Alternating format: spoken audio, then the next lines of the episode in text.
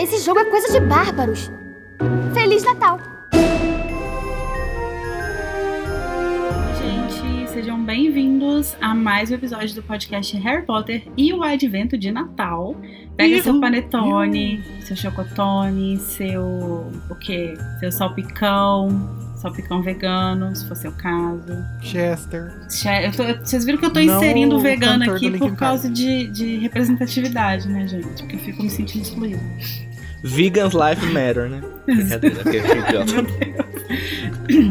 Mas hoje a gente tá o quê? Abrindo mais um presentinho de Natal. A gente tá abrindo o nosso décimo presente, olha só. E esse décimo Olha. presente não é qualquer merda, não, tá? É o É, episódio sobre a didática no mundo bruxo. Vocês acharam que não ia ter muita militância? Vocês acharam Uhum, mesmo, né? uhum. Pode entrar nosso convidado Erraram. Paulo Freire. Direti- diretamente do céu. Paulo Veio Freire. conversar um pouquinho com a gente. Paulo Freire seria corvinal? Ah, é certeza. Não tem nem o que discutir, gente. Ah, eu acho que ele é meio falufa. Não sei. É, né? Ele não. O Paulo Freire seria a nossa Juju Todinho, que não exclui ninguém. É isso, é isso. É sobre isso, sabe? Nesse episódio, a Tami e o Code conversaram sobre as dinâmicas do ensino no mundo bruxo, didáticas, matérias, essas coisas. Tá bem legal. Então, vamos a ele.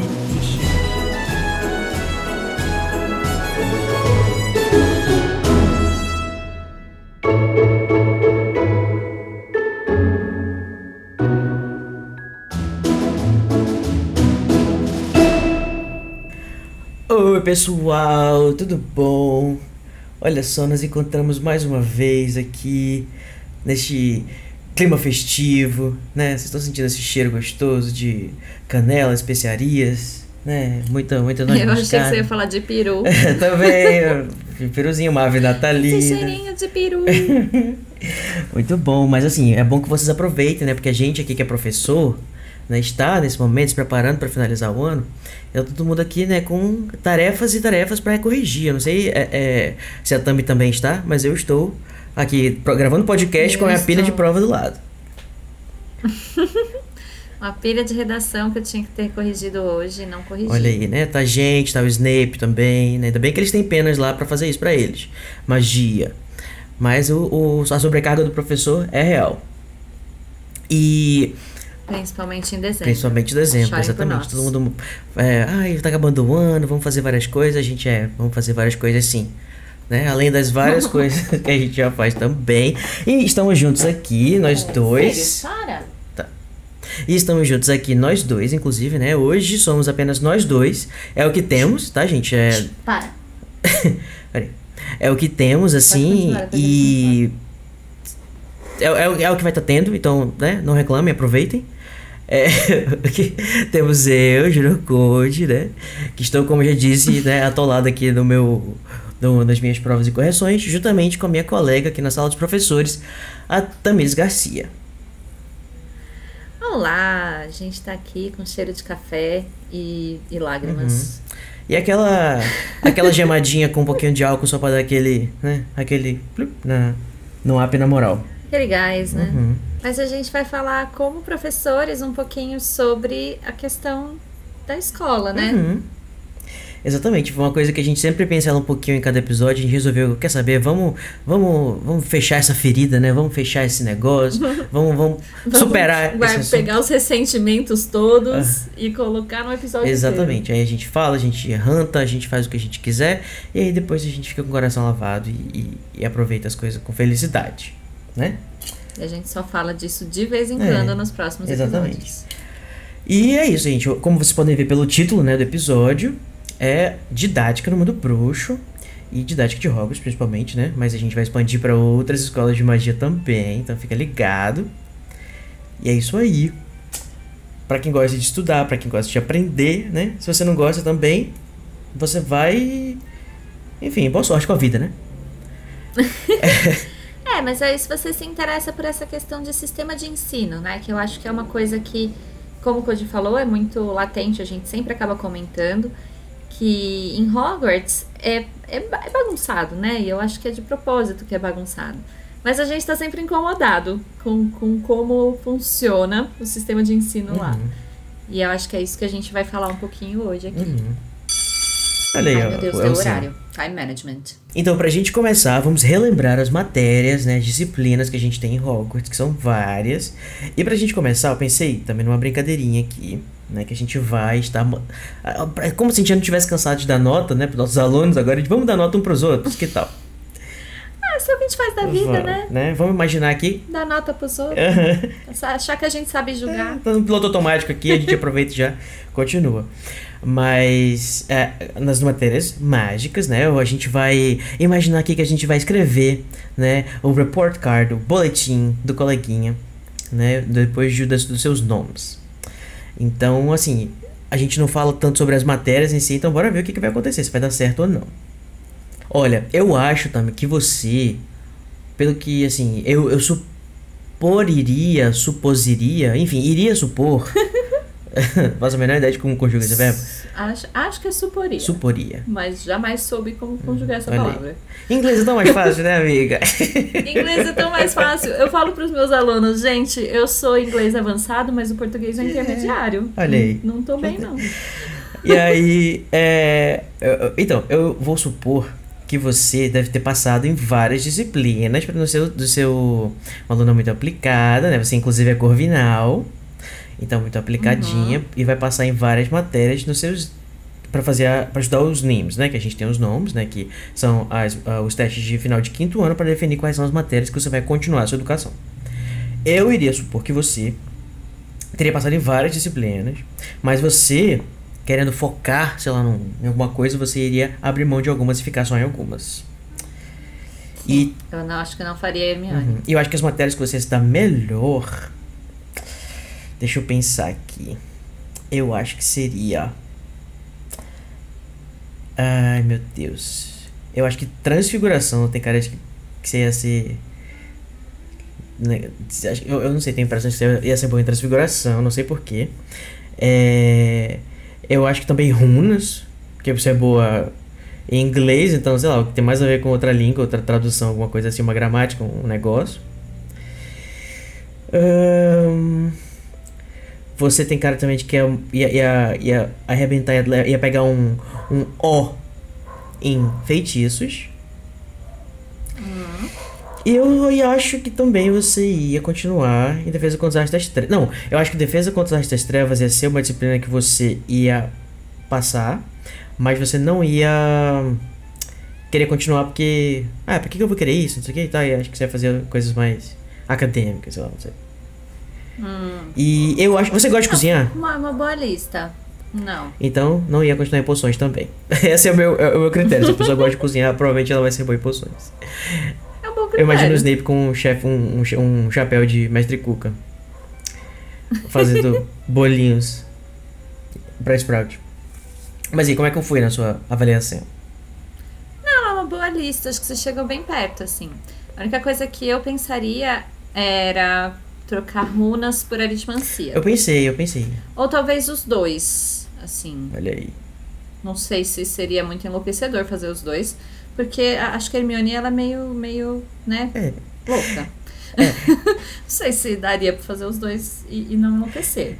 Mas acho que a, a lista seria mais ou menos essa mesmo. Feitiços, transfiguração. E eu ficaria em História da Magia também. Uhum. Tava passando aqui, Eu falei, hum, será que eu tenho gostado de história? Acho que. Assim, a história da magia é mais, muito mais legal que a nossa história, né? Vamos combinar então. Pois é, que também, ó, já posso começar a entrar nos, nos, nos temas. Que é muito triste a forma como é dado, né? A história da magia em Hogwarts. Parece ser uma matéria tão interessante. Uhum. Enfim, acho que se, se eu tivesse paciência, porque tem uma questão também quando você está estudando, né? Que daí você tá lá e você fala, ah, mas eu tenho a opção de não ouvir aquele moço falar. Aquele. e aí você talvez desista, né? Mas é. Enfim, acho que eu ficaria em História da Magia também. Olha, eu só não coloquei aritmancia porque, assim, francamente, eu não sei o que tem em aritmancia. Inclusive, eu acho que eu iria entrar na Quem matéria só sabe? pra descobrir, eu, porque eu eu, acho que eu entraria só pra descobrir É. o que é, exatamente. porque é muito curioso, gente. O que que dá nessa matéria? Quando, quando a Hermione finalmente vai dizer por que que ela gosta tanto, os meninos interrompem ela. Fazem um interrupting. E aí, a gente nunca descobriu até hoje o que que, de fato, é aritmancia. Mas eu acho que tem alguma coisa a ver com cálculo, né? É, tem alguma coisa a ver com adivinhação relacionada a cálculos. Uhum. E a Hermione gosta, então deve ser uma adivinhação mais precisa, talvez, uma coisa assim, porque ela né, justamente não gosta. E como ela sempre equipara com adivinhação, eu acho que tem alguma coisa a ver, talvez, com numerologia, sabe? Alguma coisa assim. Ou talvez, é, sei lá, a matemática pra produzir feitiço não deve ser alguma coisa de, sei lá, teoria da magia pra você conseguir fazer seus próprios feitiços e fazer um cálculo, uma gramática, um negócio. Tipo uma teoria linguística da magia, Pode assim. ser. Né, sei lá, cada mas ser mó letra legal, tem um vendo? número na numerologia, essa letra, é, sei lá, né, vai, você junta de tal forma pra produzir tal, tal coisa. E eles estudam astronomia, pode ser que tenha alguma coisa a ver também com, com planetas e Uhum. leitura de astrologia, coisa assim. É, o papel da astronomia, aproveitar também que esse essa, esse exercício, essa brincadeira pra gente falar, né, de fato, sobre as matérias. Mas eu acho que a, a- o rolê da astronomia, muita gente fala, ué, mas por que, que tem astro, astronomia em Hogwarts, não astrologia? É porque eu acho que os, os a gente vai ver isso mais nas, nas coisas paralelas, mas assim, é, muitas poções, por exemplo, muitas não, mas algumas poções né, tem detalhes específicos para serem feitos, sei lá, num determinado planeta, sob determinado regência de algum planeta, ou com a lua em determinada fase. E eu acho que é, é por isso que a, a JK resolveu colocar a astronomia aí, também pela própria questão da, do, do mito do bruxo, né? E a- como é que ele é relacionado com a questão da astronomia e da, né, da- dos planetas e tal. Mas eu acho que basicamente. É, eu acho que é uma das matérias assim que, que a gente vê uma aplicação menos prática na história que a gente acompanha, né? Mas eu acho que ela pode ser bem útil sim. É, principalmente se você pensar que cada vez que eu aprendo um pouquinho mais sobre as práticas de, de, de Magic com K, né? Eu nem sei se pronunciar, acho que é Magic ou. ou- Enfim, eu- Acho é, que é. que é com CK, se eu não me engano. É que é o que o pessoal pratica, né? Como, sei lá, feitiço, feitiçaria moderna, alguma coisa nesse sentido. É, que vai beber também das origens lá do, do esoterismo e tudo mais e, e tal.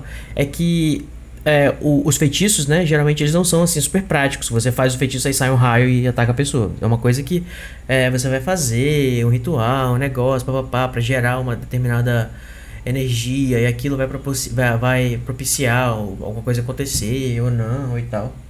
E geralmente aí você vai juntar vários elementos, né, de, da natureza, é, sei lá, ungüentos, é, é, símbolos, né, que, que tem alguma energia específica e os planetas, né, que já de acordo com aí sim a astrologia vão ter uma energia específica, um, um negócio que vai influenciar a sua a sua produção. Só que a gente não vê isso tanto no, no Harry Potter, né? Harry Potter acho que é a, a magia mais mais concreta assim nesse sentido mesmo, né? A pessoa produz o feitiço, ele acontece e tal, e é bem e é bem é, inventivo mesmo nesse sentido.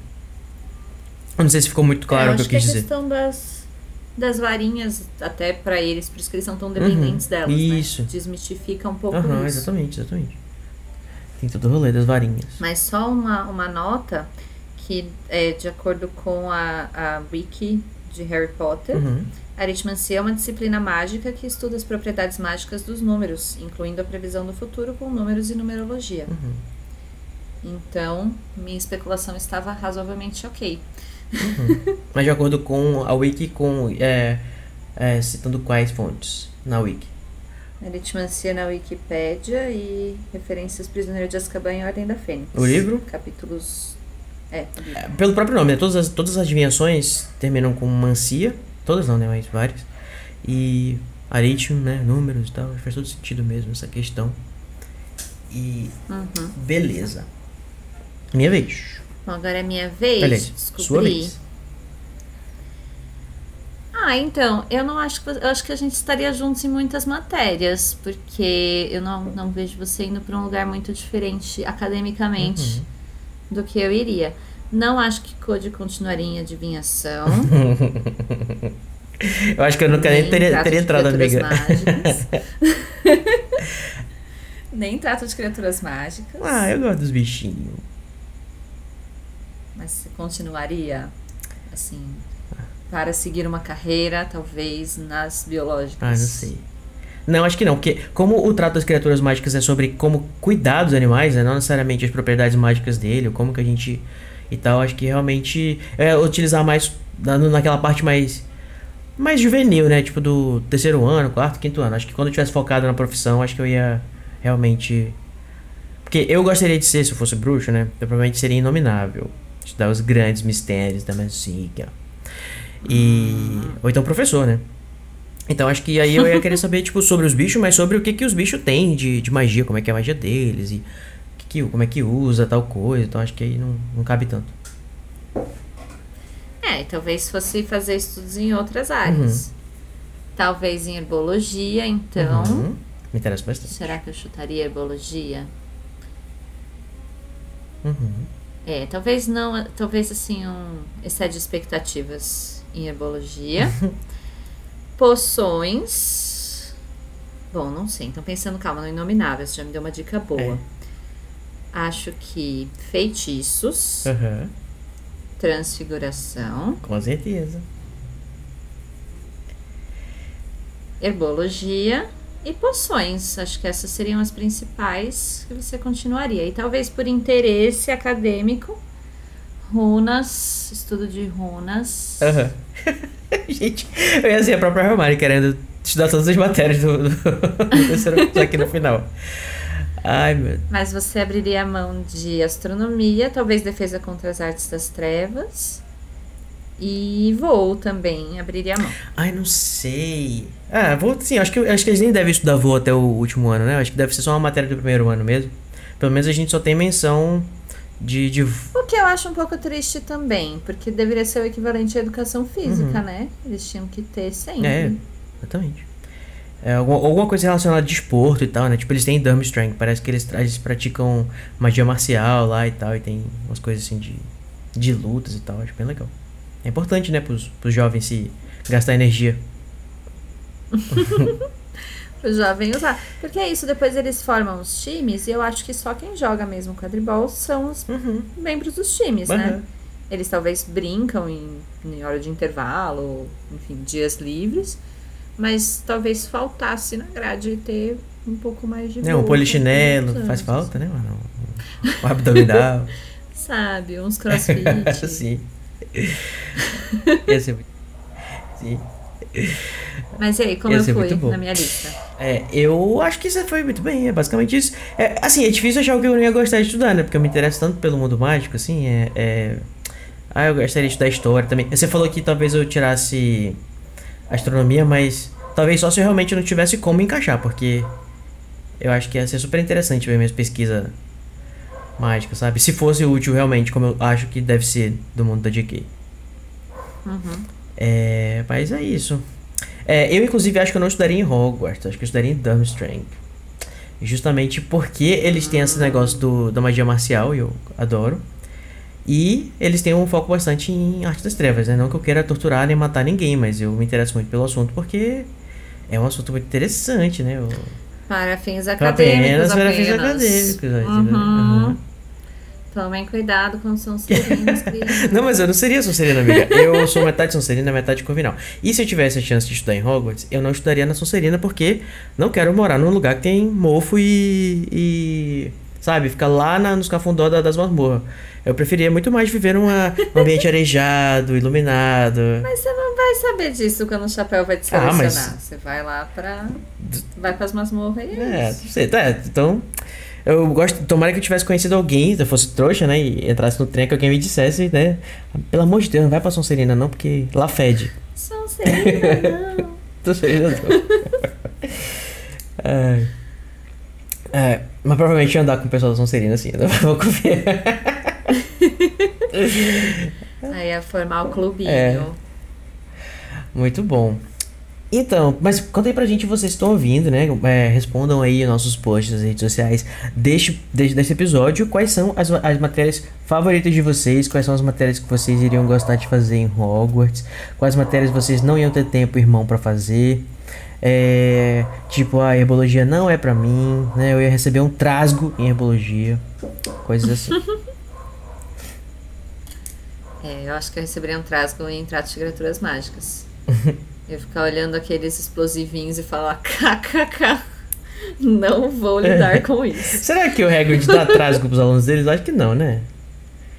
Acho que o Hagrid não tem É, essa pra, coragem. não, não é nem coragem, acho que ele deve ter um coração tão bom. Tipo, o cara não foi muito bem, Não, mas é, ele pega um, pega um falar, aceitável. "Não." É, de boa. Você é esse tipo de professor? Eu sou, eu sou uma professora que eu fico. Eu, eu sou pior corrigindo prova de alunos bons do que de alunos não Eu tão também. bons. Porque eu, quando eu vejo que a pessoa se esforçou, eu fico, ai, mas dá pra dar meio pontinho aqui, Uhum, né? sim, eu sou- Ela Nossa, lembrou sou da assim. palavra que Eu sou muito tinha. assim. Tanto é que eu tive até. Aí a pessoa acertou a frase inteirinha e errou uma vírgula. Ah, não, mas É, aham. Não dá pra dar um ponto inteiro. Eu tenho, eu tenho um, um- eu tive um aluno, eu tenho, eu tenho um grupo de amigos que foram meus alunos. E ele, ele fala pra mim que ele ficava muito puto, que assim, é, na hora que eu tava é, na sala e tava falando com eles e tal, tipo assim, eu não. Ele dizia, você não corrigia. O pessoal falava tudo errado. E quando eu falava uma coisinha errada, você me corrigia. Eu falava, mas é porque você era muito bom. tipo, eu não vou ficar corrigindo direto o pessoal que é fraco, entendeu? Não é assim. Pois é. Enfim. É um pouco triste isso. Desculpa a sociedade, professores têm essa questão aí. Gente, é, tá- é eu acho que é, não, eu acho que é, não é injustiça, amiga, é equidade, sabe? A gente tem que Bom, conta pra gente vocês o que, que vocês acharam. Uhum. Então vamos agora falar sobre as matérias em si e como que funciona a organização, né? Já que o nome desse episódio é didática, né? Vamos ver, vamos falar sobre a didática ou a falta dela em Hogwarts. E aí, e aí Tami, qual é a sua avaliação? Se você fosse eh, te chamasse para fazer uma análise pedagógica da grade de Hogwarts, qual seria a nota? Trasgo? Um, um excesso de expectativas? Um passável? Péssimo? Eu acho que seria um passável, porque tem, é, tem professores muito competentes, né, em Hogwarts. Mas também tem muito pouco controle sobre o currículo. E eu acho que a grande questão é exatamente essa. É, existe um currículo Uhum. tem uma, uma certa grade que os professores têm que cumprir anualmente. É, porque a gente presume que sim, é, por conta das avaliações que não são feitas pelo, pelo corpo docente da escola. Docente ou discente, eu sempre confundo. Docente. Corpo docente da escola. Vem avaliadores de fora, tanto para avaliar os nomes quanto os NIMs. Então, se a grade é padrão, faz sim. Aliás, se eles vêm de fora, faz sentido a grade ser padrão. Mas, será se é mesmo? Porque daí você vê o Hagrid lá, entendeu? Falando, tirando da cabeça dele assim: o que, que eu vou fazer hoje? Vou pegar um bichinho aqui da, da floresta, vou levar lá pros Eu meus vou passar o alunos. semestre inteiro É. falando sobre os bichos que eu inventei aqui. Criar uns bichos aqui pra dar na aula, sabe? Então, assim, acho passável. E você? Então, pois é, na- interessante que você falou essa questão, né? Que realmente os, os, os nomes, pelo menos, que, que são os que a gente vê o Harry fazer, eles são padronizados, né? Eles vêm do ministério, vêm de, sei lá, do, de algum outro lugar. E, consequentemente, eles precisariam. Assim, o professor vai tentar ensinar para aluno se preparar para passar no, na, na avaliação, né? É, Mas, e também a gente tem indícios, né, como, é, por exemplo, no terceiro ano, que o Snape fala que o Lupin tá muito atrasado. A gente sabe que o Snape tá só frescando o Lupin, porque é isso que ele faz, ele fica frescando o Lupin o ano todo. É, Ou alguns diriam que ele tá disfarçando o- os encontros amorosos dele pra ninguém, pra ninguém desconfiar. Mas, é, Fica aí o questionamento. mas assim, há indícios que exista, né? Ah, que, é- que ele fala assim. Que, que pelo menos existisse um planejamento que não somente os alunos soubessem, né? A Hermione fala, ah, mas a gente não entrou nessas criaturas ainda, a gente vai chegar só no final. Agora a gente tá estudando tal coisa. Como o Snape, que veio de fora pra substituir, já sabia. Né? Pode ser que ele tenha tido acesso a, a, a própria grade que o Lupin escolheu. Mas assim, essa parte do Snape fica muito clara que ele simplesmente queria passar pra parte dos lobisomens. Eu não sei se ele foi consultar o currículo pra falar. Não, eu- não é isso que eu tô "Nossa, que- é, O que eu disse é tipo assim, eu acho que ele talvez ele pode ter consultado o currículo pra saber que ele é que o Lupin estava atrasado, porque ele reclama que o Lupin estava atrasado. Entendeu? Tem um outro momento também, entendi, tem outro momento também, acho que o Moody fala, o Moody que é o Bartozinho, né? Fala, vocês estão muito atrasados em Isso, maldições. Isso, isso. Então, o que eu acho Ou é seja, isso, o é Lupin era um professor enrolou. currículo... Ele enrolava, ficava fazendo festinha. Não, é porque então, Defesa contra das Trevas não dá nem pra ter currículo, né? Porque tem cada ano um professor que dá, dá ruim. Sim, e necessariamente vai ser o professor mais inexperiente, né? Porque todos os outros já estão dando aula pelo menos um ano. E o, o, o professor de defesa contra as trevas não, é sempre cair de paraquedas. Pois é. Mas assim, a questão que eu acho é isso. Eles devem ter uma, um, pré-requisitos mínimos para os nomes. Então, eles têm quatro anos para trabalhar esses, essas coisas aí com os alunos. E cada professor faz como acha que deve fazer. Uma professora como a McGonagall, por exemplo, já tem um currículo muito certinho, porque ela já sabe o que passar em cada ano, já sabe o que é esperado e tal. Uhum. Sabe o que funciona. Um professor como Hagrid vai pensar: o que, que farei? farei várias fitas. Ou fita nenhuma. Mas assim, é, o Hagrid, ele é muito. Ele é muito fofo porque ele é bem um professor assim de feeling, sabe? É, eu, como sou uma pessoa que, que é uma metodologia e gosto de tudo ser muito.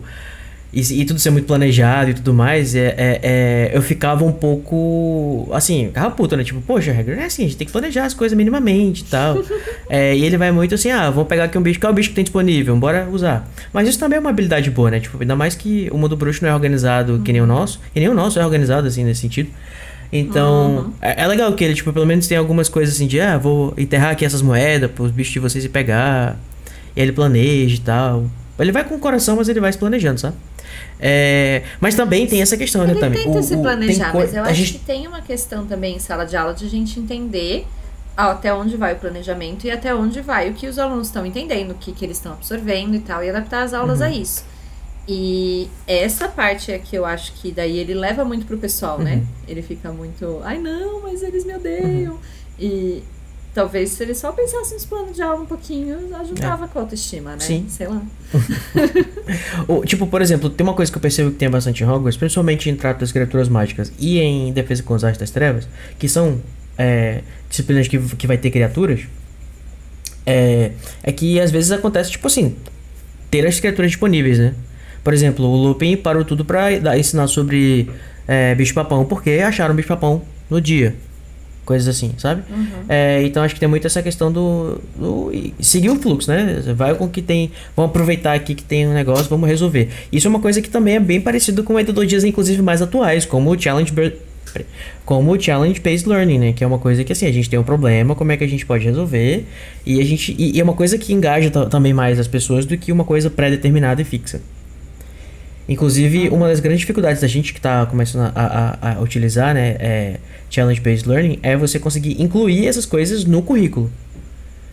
É, e tentar utilizar, né, a, a, e fazer as pessoas ganharem as, as habilidades que elas precisam para os testes, que não somos nós que fazemos, ou seja, o Enem, as testes de proficiência, coisas assim.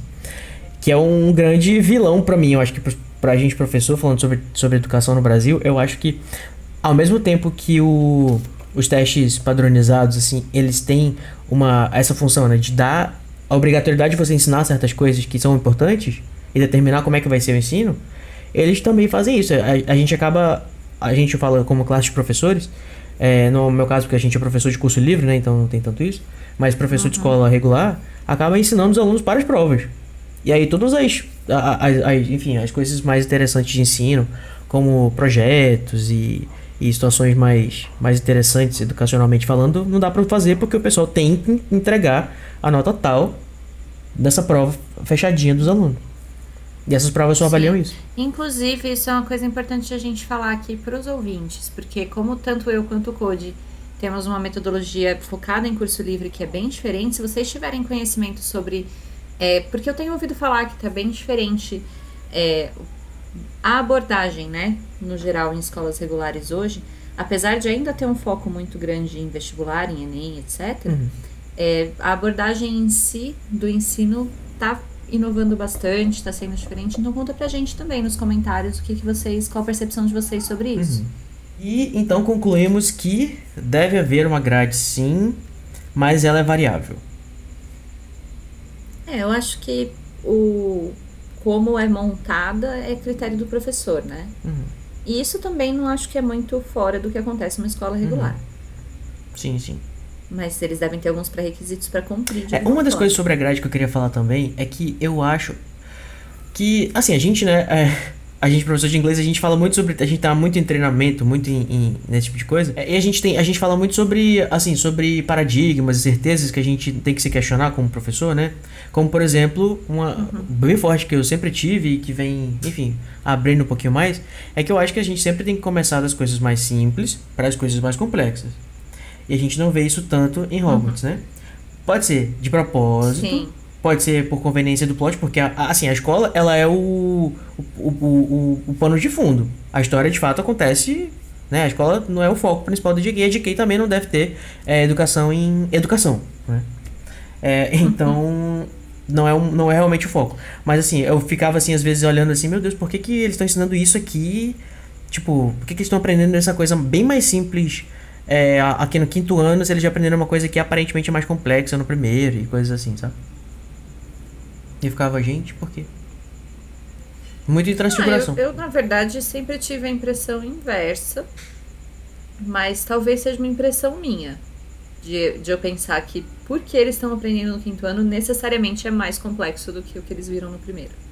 Hum, Mas talvez não seja, eu nunca reparei, sabe, assim, ah, isso aqui me parece muito mais simples. Eu realmente sempre pensei assim, ah não, se eles estão vendo no quinto, deve ser um feitiço muito difícil. É porque, por exemplo, a gente vai ter é, transfiguração corpórea. Tipo, por exemplo, eles vão aprender, inclusive, batalhar bastante pra conseguir transfigurar uma sobrancelha no quinto ano, se eu não me engano, ou no sexto. Sendo que eles já aprenderam, por exemplo, a fazer mudança do cabelo inteiro no, no segundo ano, sabe? Ou alguma coisa nesse sentido. Tipo, eles vão, eles vão aprendendo a fazer é, é, transfiguração com coisas animadas. Ou conjurações de coisas animadas no primeiro ano. E depois que eles vão conseguir transfigurar coisas animadas ou. E, tipo, não tem meio que um padrão claro pra gente acompanhar. Tudo bem, é magia, né? Pode ser, sei lá, que de fato pra magia as coisas animadas sejam mais fáceis do que as coisas animadas e tal. Mas é. é, é assim, eu, novamente, não acho que a JK tipo, tenha feito um plano pedagógico, vamos dizer assim, pra, pra ela mesmo basear como se fosse uma espécie de progressão. E ela foi, tipo, colocando as ideias dela, sabe? Tipo, ah, agora vai ser tal coisa, que isso aqui tal- talvez tenha uma ligaçãozinha ou não. É, até porque também haja criatividade, né? Chegou no sexto livro, o que mais vai aprender essas crianças, pelo amor de Deus? É, Botar um feitiço É. aqui, botar uma Aham. poção aqui. É porque assim, o Tolkien, por exemplo, a gente ouve falar bastante que ele era bem sistemático em relação a algumas coisas, como a língua né, e tudo mais. E era uma paixão dele e ele escreve o, o mundo do, do Senhor dos Anéis ao redor da paixão dele pela língua, né? E aí talvez eu por ter essa paixão pela educação e por sistematizar, preparar aula, essas coisas, né? Acho que é, gostaria que Harry Potter fosse assim também, mas é só uma... Isso diz mais sobre mim do que sobre a J.K. Rowling. Pode ser, ou, ou realmente porque ela já deu aula, né? Então eu acho que ela deu algum tipo de atenção pra isso, como uma pessoa que já deu aula, mas é como você falou, como é plano de fundo e de fato não é o foco da história, eu acho que ela ia muito mais pela criatividade, pelo que ocorria, assim, um dia que você tá, sabe, perto de dormir, você tem uma ideia, "Ah, eles podiam aprender a, Uhum. sei lá, fazer uma poção de reanimação. E aí ela colocava É, no, ela assim. Olha que como seria legal eles transformarem um pouco espinho numa num, num colchãozinho de, de alfinete. Eu amo essa cena. que ele vai colocar o alfinete e o porco espinho ainda tá. Não! Sim. Ah, ok, parênteses é, fechado. é, o fangir, a fangirling, né? Passou. E Mas pensando nisso, então, é, daria pra pensar em algum sistema, talvez, que integrasse as matérias? Que, que, em que os alunos aprendessem mais de uma coisa ao mesmo tempo? É, eu fico pensando, por exemplo, é, como a gente comentou, né? As, as, tem muita coisa que tem sido colocada com interdisciplinaridade nas escolas hoje em dia. E Hogwarts tem aquele currículo bem fechadinho, né? Assim, então você vai poder aprender poções, você vai aprender transfiguração e, e etc.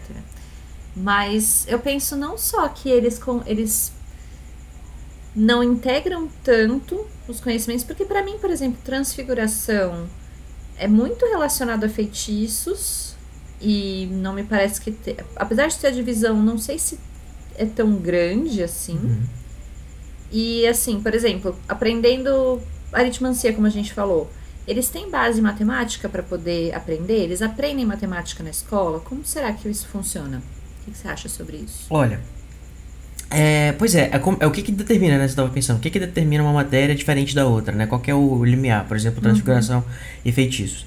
É, transfiguração é uma matéria que me interessa bastante, quando eu estava aprendendo sobre ela, até para fazer as coisas do RPG, a gente vai perceber que transfiguração, ela é uma matéria, é um ramo separado porque ela tem subdivisões também, tipo, a transfiguração tem quatro tipos. Tem as transformações, as destransformações, as conjurações e o desaparecimento. Né? Então, ela, ela geralmente envolve coisas que você manipula a matéria. Só que assim, há feitiços também que manipulam a matéria e eles são chamados de feitiços ou charms, né? Porque a gente usa a palavra feitiço, que em português significa todos os feitiços, inclusive um feitiço de transfiguração, mas em inglês a, a matéria de feitiço chama charms, que é que, onde se ensinam os charms. Que é diferente no inglês de spells. E que poderia ser, por exemplo, encantamento. É, assim, eu não vejo nenhuma diferença linguística entre as duas palavras, mas eu acho que ali é- vai, quando ela vai especificar os, os, os feitiços charms, ela chama de encantamentos. Mas, assim, pra mim a palavra encantamento e feitiço em português é a mesma coisa. É. E a. a e tipo, o, o feitiço. E, e isso é uma outra coisa também da GQ que às vezes eu fico. Quando eu tava preparando a lista, por exemplo, de feitiços do RPG, é complicado, porque tem algumas coisas que, na- de acordo com a minha opinião, deveriam ser é, um Jinx, né? Uma zaração, e não um Charm. Tipo, por exemplo, o, o Expelliarmus. Ele é um feitiço que ele causa algum dano no, no, no adversário, né? E faz o adversário fazer alguma coisa. E os outros feitiços que a gente conhece que tem essas propriedades são considerados Jinx, tipo o que o, o ou azaração, que é o que o Harry joga no Draco, lá o Rictus Sempra, o Tarata Alegra e as outras coisas que a gente vai conhecer como azaração, né, o Jinx ou Hex, que a Lia também traduziu para para azaração ou as maldições, né? É, E tipo, é, realmente acho que esse como- novamente, como é um pano de fundo e talvez não seja um, uma coisa super sistemática, né? Não tá tão organizado. E também porque, assim, às vezes as coisas ficam fora mesmo, né? Exceção, às vezes a criação, o cara que criou chamou de Charma não era. Que nem a gente tem no nosso mundo. Uhum. Mas é, eu falei tudo isso pra dizer que é, o, o, é diferente, né? A, a separação pra eles, na cabeça deles, os bruxos, o que que, onde que as matérias se separam, somente no que diz respeito ao uso de magia, do que pra gente. E do que pra gente com as nossas matérias, né? E a gente também, a nossa divisão de matérias, ela é muito focada numa coisa, assim, a gente tem a nossa divisão de matérias há uns 200 anos. Matemática separado de, de geografia, separado de, sabe, de... E a, a- interdisciplinaridade e, e a educação por projetos, ela vem pra meio que resgatar um pouco essa, essa ideia de que as matérias elas estão juntas, né? E aí é isso que eu fico pensando, o pessoal reclama, ah, não tem matemática em Hogwarts, como é que os alunos é, aprendem a, a fazer a, a, a- as frações das poções deles, fazer fazer, conta. conta. né? Como é que eles aprendem a, a, a calcular os, os, os, os- as moedas deles, que são tudo difícil, complicado de, de, de, de calcular. Ué, mas usando as moedas, né? Eles aprendem usando as moedas, eles aprendem fazendo as poções. Essa é a, a proposta, inclusive, do- da interdisciplinaridade. Eu acho que, inclusive, é muito mais prático para as crianças aprenderem fração fazendo outra coisa, fazendo uma poção, do que aprendendo na, na sala de matemática com, sabe, os números na lousa e tal. Sim, mas aí eles perdem um pouco da teoria, né? Uma coisa que eu sempre imaginei, e aí é um headcanon meu, e eu acho que pode ser ou não verdade, mas as crianças nascidas trouxas que vão para Hogwarts já tiveram essas matérias na escola. Mas eu imagino que tem algum tipo de homeschooling dos pais bruxos com relação às matérias básicas, ensinar a ler, a escrever, a fazer conta, porque não, não faz muito sentido eles chegarem em Hogwarts sem saber, né? É, pelo É, menos escrever, a gente de- sabe que eles sabem, né? Escrever e ler. A gente sabe que eles sabem escrever, mas, né? Nunca é mencionado como eles são alfabetizados. Então, eu acho que de alguma forma é cultural uh, os pais alfabetizarem as crianças em casa. Porque eu fico pensando, sei lá, a criança ainda entra com 11 anos, sabe? Então, ela tem muito tempo livre na vida pra ficar correndo pela casa. É, e assim. também tem a questão de que o propósito, vamos dizer assim, social da escola, né? uma das coisas, né, também é você ocupar as crianças para os pais poderem, enfim, Sim. ocupar o seu trabalho no é, fazer o, o seu local no para os pais poderem estar, né, no trabalhando e tal e, e, e coisas assim. Então, tipo, Uhum. a gente imaginando num mundo em que a maioria das da, da- assim, eu imagino que é um mundo em que a maioria das mulheres trabalha. Então, aqui é uma presunção minha, né? Mas a gente conhece muitas bruxas em posições de, de, de trabalho, né? Com exceção, sei lá, da Molly, por exemplo, que, que trabalha em casa mesmo. Talvez é uma das poucas bruxas que a gente conhece que são só. Eu não quero dizer a palavra só dona de casa, porque é um pouco. É derrogatório, não existe essa palavra. É pejorativo. É. Mas é uma pessoa que não tem uma profissão, né?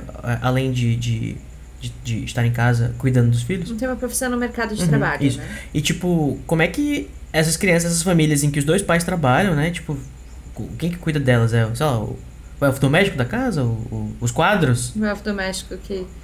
Pois é, então. Mas, assim, eu, eu acho que de alguma forma, mesmo que os pais trabalhem, eles devem culturalmente ter o hábito de ensinar princípios básicos de matemática, de escrita, de história. Tanto que a gente tem justamente pessoas com ideologias muito diferentes chegando em Uhum. Hogwarts, porque elas aprendem em casa sobre história, sobre o mundo, sobre coisas que na no mundo trouxa, vamos dizer, a gente culturalmente acaba aprendendo na escola. Por mais que tenha os valores em casa, você é muito cedo apresentado a, a valores talvez diferentes do da sua família. E no mundo bruxo eu acho que não. É muito mais tarde que a pessoa é apresentada a, a uma realidade diferente, digamos assim. É, é porque assim, pensando aqui em construção de mundo, faria mais sentido, na minha concepção, é que, assim, pra isso acontecer, pra esse fato das crianças poderem, né, não ter os pais em casa nesse sentido, assim, faz, faria sentido haver alguma coisa antes mesmo, assim, uma coisa para eles, onde eles possam ser deixados, vamos dizer assim, ou que houvesse habitações com muitas pessoas. Sabe, que fosse uma, um pra, um- uma, uma prática comum os bruxos se, se viverem em famílias, assim, não, e não em, em famílias, tipo, de muitas pessoas, né? Ao invés de só famílias nucleares, assim. Então, eu acho que. É, Eu não sei se dá pra chamar de furo, claro, porque tudo que a gente não sabe não conta, então pode ser que tenha explicações muito, muito claras pra isso. Mas assim, ainda. Tá. Mas é, para mim é, é pensando em construção de mundo, alguém já deveria, alguém poderia ter inventado até esse momento, todos esses mil anos de bruxaria ou, ou mais, é uma coisa que ocupasse as crianças mesmo, sabe? É, é- é, enquanto os pais estavam trabalhando. Tipo um daycare É. bruxo, assim. Ou uma escola que nem ensinasse magia, Não, né? Mas até que faz tivesse. sentido, mas eu acho que aí esse universo mágico ele fica muito mais é, dentro de uma coisa que é mais antiga, assim, que era justamente até muito pouco tempo atrás na história não era era quase ninguém que tinha acesso à educação, Uhum. né? Ainda mais a educação pré-escolar, digamos assim. As pessoas às vezes eram alfabetizadas e era isso que tinha pra hoje quando era. É, mas era nesse contexto em que as pessoas viviam em famílias maiores, ou se a criança não tivesse, já, tipo assim, parou de desmamar, já ia com o pai pro trabalho. Uhum. Ou ficava em casa sendo cuidado pela mãe, né? Porque a maioria das mulheres não trabalhava. Mas assim, em defesa desse tipo de furo, que, Que nem- então nem tô dizendo que é um, pareceria né? um furo, né? eu sei é que não, é só que eu queria pontuar uma outra coisa também. É, me parece muito proposital isso, porque é claro que nosso trabalho aqui é ficar problematizando coisa que, entendeu? As coisas todas. Mas eu fico imaginando a Rowling pensando no primeiro livro e pensando assim: imagina como seria incrível uma escola em que ao invés de aprender português e matemática, você aprende Uhum. magia. Então eu acho que é bem proposital Uhum. mesmo ela tirar as matérias que a gente no mundo trouxa consideraria muito chatas, né? E justamente colocar até esse contraste de tipo, ai meu Deus, que chato, tenho que ir pra aula de poções hoje. Uhum. A gente aqui vai Ai, pensando, chato, né? amigo. Aham. Sua vida é chata, Isso. é isso? Sim, com certeza. Eu acho que uma coisa também que dá até pra mostrar o contraste é, por exemplo, a história, né? Porque é uma matéria que a maioria das pessoas, das crianças, não gosta. E aí é uma das poucas matérias que ela preservou o nome, como a gente tem no mundo. no mundo trouxa, né? E é uma das coisas que o pessoal também detesta lá, né? Então. Sim, ela mantém bem o estereótipo da- do, o professor que morreu e tem a mesma didática e para toda a eternidade e não fala nada. E assim, como eu falo, eu acho triste porque eu acho muito interessante a história. Mas corresponde exatamente ao estereótipo que você tem para as crianças ali de, vai, quarto, quinto ano, estudando e pensando, meu Deus, como é chato isso tudo, é tão velho, eu sou tão jovem, sabe? Né? Podia estar no TikTok uma hora dessa tô aqui es- escutando esse professor que não tá nem tá vivo. aqui, tá aprendendo um negócio que, apre- que aconteceu há um milhão de anos. Que tava lá. Nem ligo. Não, mas assim, inclusive deve ser muito interessante. Assim, imagino que, pô, você aprender história com uma pessoa que estava lá. Deve ser bem legal. Sim, isso deve ser muito legal. Mas a pessoa não, não quer nem falar do É. assunto, muda o assunto um dia ele já, não, não, não. não senhor, Inclusive, eu fico vamos pens- voltar aqui pros É, eu fico pensando se o, se o Ben está atualizado, assim, sabe? Se ele, se ele lê o jornal ou se ele conversa com outras pessoas pra ele saber. não, ou será o que o conhecimento dele é dele de história só vai exatamente até o momento que ele morreu? Daí em diante ele não sabe nada, se perguntarem. O que aconteceu, sei lá, 20 anos atrás? Ele, ah, não sei. Ah, mas ele estuda história mesmo. não- as coisas que ele estuda, não, ele não estava vivo quando aconteceram. Ele fala os mesmos textos e as mesmas coisas desde que ele começou a dar aula. É, isso é um assunto muito interessante, né? sei se O- estava o- vivo. Pro... é, A ponto é esse. Talvez se ele se atualizasse, ele tivesse vivo para alguma das coisas que ele falava a respeito, mas eu acho que ele não É. tava. Acho que ele realmente só fala da história classicona até. Até o momento que ele morreu. né? É, isso é uma coisa também que dá até episódio, né? O, o, é, o quanto que os fantasmas aprendem, né? O quanto que eles podem aprender a evoluir. Porque eles não podem, tecnicamente, né? Eles precisam estar presos àquela mentalidade que eles tinham quando morreram. Faz parte do conceito do fantasma. Durante o advento tem um episódio sobre Uhum. fantasmas, que é uma discussão que pode ser que vocês encontrem lá. Olha aí, olha o feed.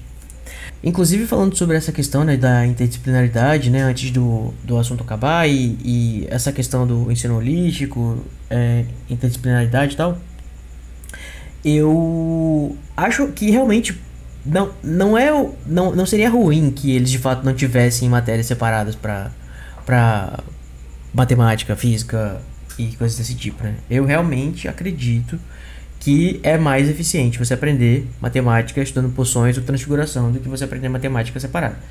É... Porque eu acho que, que quando tudo é associado à prática e coisas mais concretas e com outro fim a gente aprende mais facilmente. Ainda mais se for com a, com a com o, o a sequência de a sequência intensa que eles têm de estudo, né? Porque assim, o ensino indutivo, né, é diferente do mais dedutivo, ele funciona principalmente se tiver muita frequência. Né, por exemplo, a gente vai. As pessoas que aprendem a falar inglês, usando inglês como referência, é, sem estudar necessariamente né, é, a, a gramática, ou ver as palavras e tudo mais, elas conseguem aprender indutivamente por repetição, mas tem que ter bastante repetição. Aí é por isso que a gente tem a forma dedutiva, que é pra gente encurtar o processo. Mas, enfim. É. Mas. E, e o que, que você acha, Tam? Você acha que. Você colocaria matemática em Hogwarts? Você colocaria português, língua portuguesa, um, um- um- uma geografia? Geografia seria bom, né? Ou será que eles aprendem geografia com tratas criaturas mágicas? Com regra? Oxe, como? Não, das criaturas mágicas é, é biologia. Não, mas tipo, eles é que ele ensina, ah, esse bicho vem de tal país, ele que tem tal tipo de, de montanha e eles. E água que não sei o que. Ah, não sei não. A gente vê muito pouco disso. Eles estudam muito mais os princípios mágicos do que, de fato. Uhum. Eu, eu acho que, inclusive, eles devem ser bem ignorantes em geografia.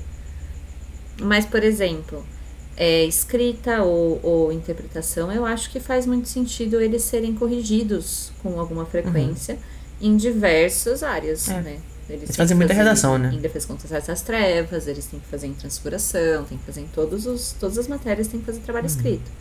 Então, isso talvez sim. Imagina. Agora, geografia, biologia mesmo, porque nem trato de criaturas mágicas eles estudam a. Uhum. fundo, né? A parte teórica da biologia. Eles estudam trato. Imagina o, o, o- a, a redação do Harry voltando da Minerva cheio de círculozinho e sublinhado e. Pontuação, vírgula, a Minerva colocando as vírgulas pro Harry. o Snape, gente, imagina o Snape corrigindo outra redação. Aqui é, por, aqui é porque separado, Potter. Mas é isso, eu, eu acho que com relação à, à forma como eles são educados antes de Hogwarts, eu acho que é culturalmente uma coisa na família, Mas eu não sei não se eu concordo com você que deve ter algum daycare ou alguma coisa assim. Eu acho que realmente eles mantêm muito dentro do núcleo familiar. a- a É, eu também acho que não tem. Eu acho que deveria ter no mundo, sabe? Mas Hum. no, no, mundo construído. Pra fazer sentido lógico, né? Mas não. Mas sabendo que o objetivo da história não é fazer sentido lógico, e sim acontecer e, e ser divertido.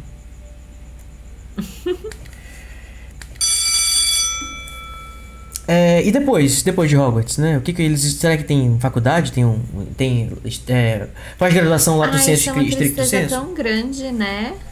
Que eles não Bruxo tem. Lattes? Tem mestrado? PhD? PhD em administração. Muita. Ah, vai ser a bio da. Da Trelawney no Tinder. Aham. Mestra e doutora em administração. Professora doutora. Especializada em. Professora doutora. Especializada em folhas de chá. É, o. Assim, a gente não sabe se existe um centro de ensino, né, específico para depois de Hogwarts, mas pelo que eu entendo da história, a, a formação vocacional do mundo bruxo é em Hogwarts mesmo, né? No caso, os dois últimos anos servem justamente para você formar a profissão que você vai estudar. É, é como se fosse um high school, um pouquinho, talvez um pouquinho além do high school americano, britânico, né? Porque é, ne- nesses lugares eles, eles escolhem, inclusive. Escolhem não, né? Eles vão sendo selecionados para as matérias que eles vão estudar nos últimos anos. Até no primeiro ano, eles têm vários. Eles têm vários sets, né? De, de, daquela matéria. Tem a. Por exemplo, você vai estudar química. Aí tem o pessoal de química do set mais alto, o pessoal de química do set mais médio, o pessoal de química que vai estudar só o básico mesmo. E você, dependendo das suas notas, você pode transicionar entre os sets. Se for interesse da sua. para o seu currículo, né? E tem gente que nem estuda determinadas matérias, tem gente que nunca estuda química e tal.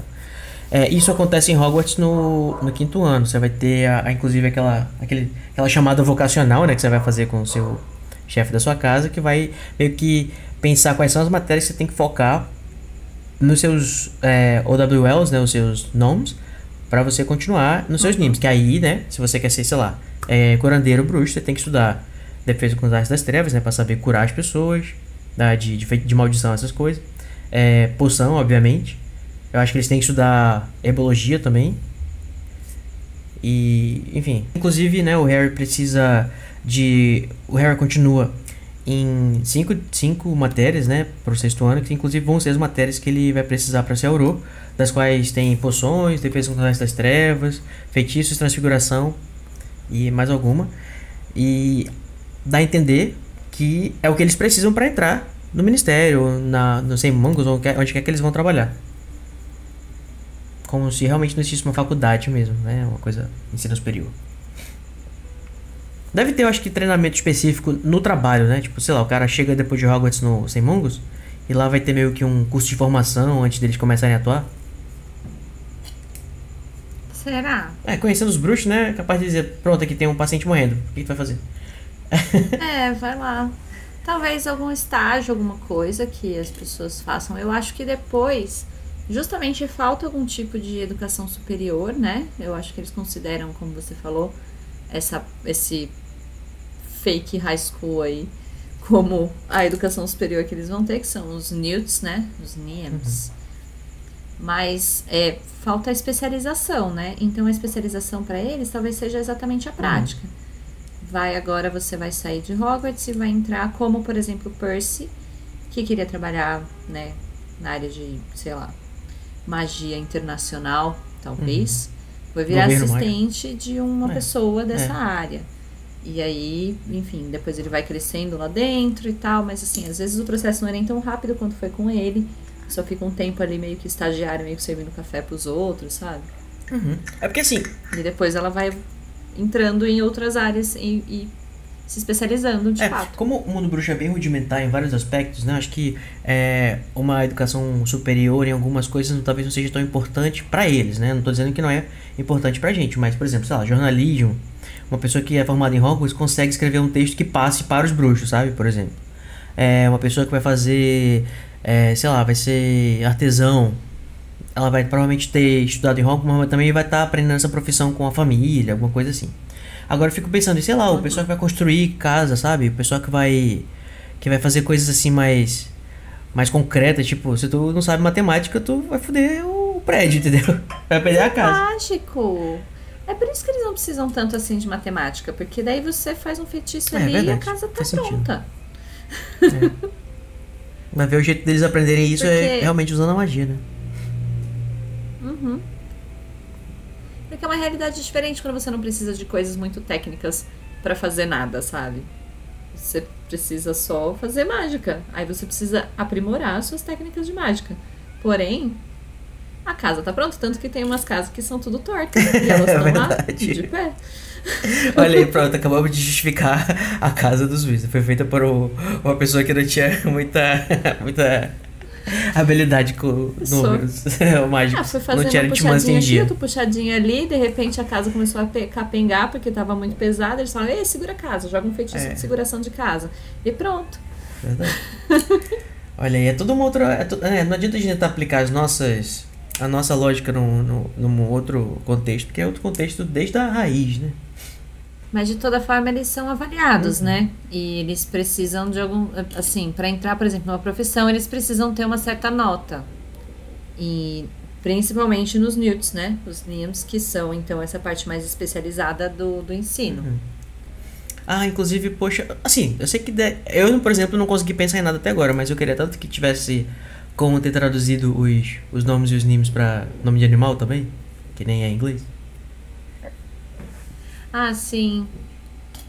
Não sei. eu- Talvez a Lia tenha até tentado. Mas não sabemos, né? Se a Lia tentou. É, sei lá. Teria que ser animais que tivessem nomes curtos, sei lá, sapo ou rã ou alguma coisa assim. Animais que ainda, ainda tem que ser animais que, É, que tenham a ver com, coruja, por exemplo, com o mundo muito bruxo, né? grande. Porque a OWL seria as owls, né? As corujas. E os newts, Uhum. né? Inclusive o nosso Newt Scamander é um tipo de salamandra.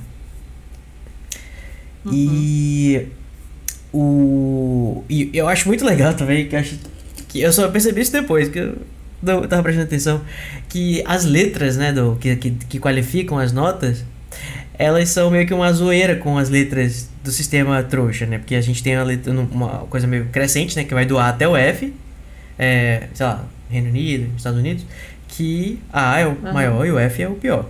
E aí, no mundo bruxo é tudo doido, né? Cada letra, tipo, tem, você tem que saber o que ela quer dizer, porque não, não tem uma, um- uma sequência.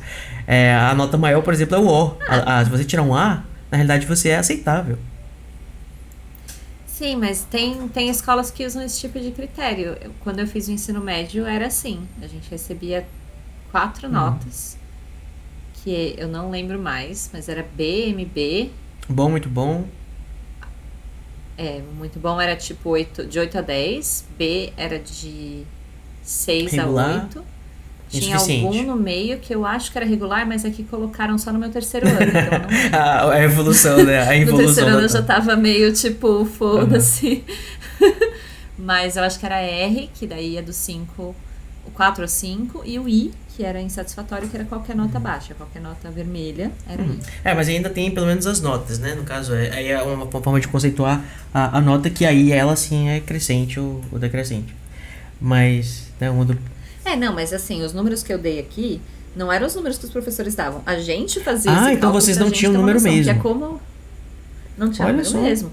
A gente meio que sabia que era MB, que era tipo, ok, devo ter tirado tipo um 10, Ah. sabe? Mas a gente não, não tinha número mesmo. Interessante. E o que, que você acha, o que, que, que você acha disso como professora? sistema.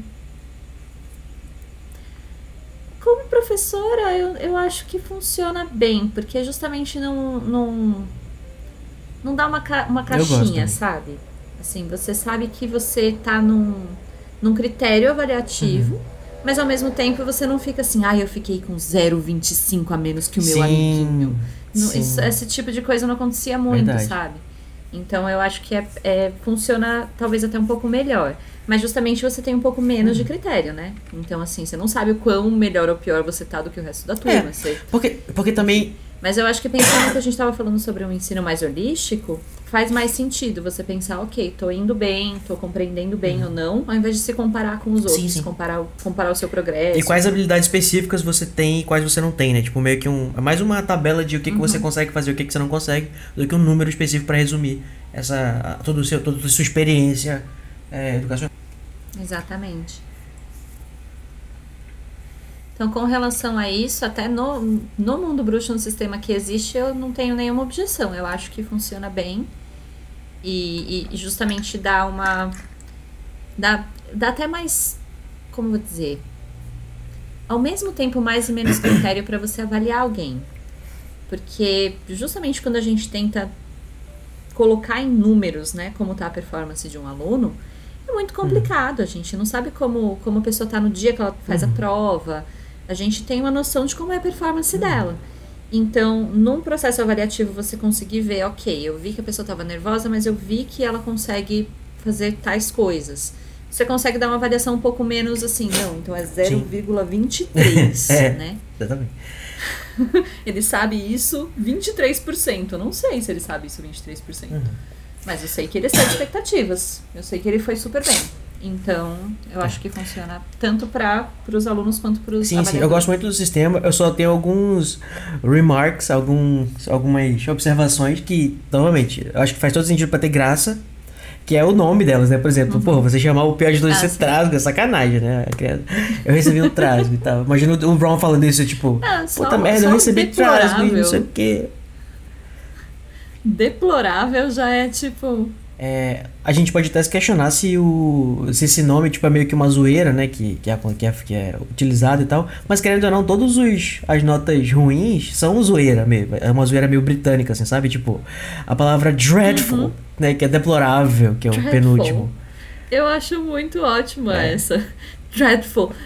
Muda todo o princípio que eu falei do meu. tipo, você foi dreadful, darling. assim, você foi péssimo, desculpa. E também a própria palavra excede expectativas, né? Porque se você excede expectativas, a ideia é de que você. O professor tem uma expectativa, e, tipo assim, e se a expectativa dele fosse baixa? Você só ia ser o péssimo já, já excede, né? Então, mas eu acho legal você. Às vezes só o professor não gosta da pessoa e fala, não, não, foi péssimo. Uhum. Isso aqui tá, tá péssimo.